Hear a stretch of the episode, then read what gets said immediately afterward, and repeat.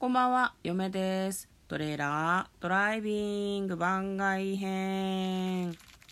はい、始まりました。トレーラードライビング番外編。この番組は映画の予告編を見た嫁と婿の夫婦が内容を妄想していろいろお話していく番組となっております。運転中にお送りしているので安全運転でお願いします。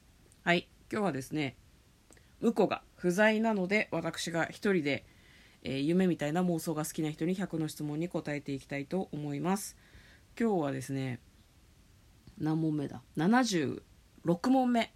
歌手になるならジャンルは何がいい？に答えていきたいと思います。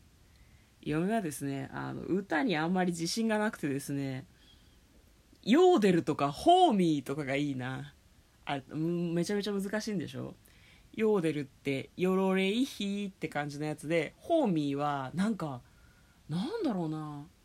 こう言葉で表現できないような音を出すみたいな感じの歌い方なんですよね。モンゴルとかだったかな。なんかババイオンっていうんだっけ？なんかねすごい聞いててワーンってなっちゃうみたいな感じのもう何の説明もできてないけど音をなんかこう出すみたいな。なんかこう体は楽器なんだっていうことを感じられるような曲というかメロディーを奏でられるようになりたいなっていうふうには思います。なんかもう普通の歌じゃなくてヨーデルとかホーミーとかの歌手になってデビューしたいです。向こうは何て言うかね。なんだろうな。なんかうーん湘南の風みたいな曲を歌う歌手になりたいんじゃないかなと嫁は思ってます。あのタオルを回しながら夏の浜辺で歌う曲みたいなのを歌う歌手になりたいと歌手ならなりたいと向こうは思うんじゃないかなどうかな。ジャンルね。だから j p o p ってことでいいのかな？え湘南の風は j p o p ですか？どうですか？ラップ？ラップじゃないよな。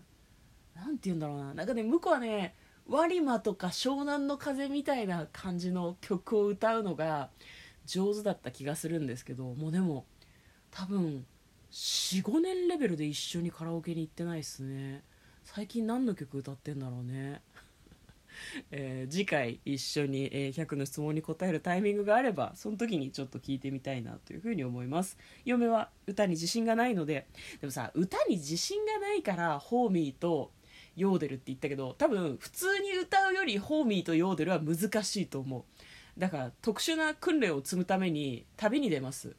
なんだ？スイスとモンゴルに行くので探さないでください。えーということで今日は100の質問、えー夢みたいな妄想が好きな人に100の質問の中から、えー歌手になるならジャンルは何がいい？に答えました。嫁の嫁の？違う。嫁と婿のトレーラードライビング番外編またね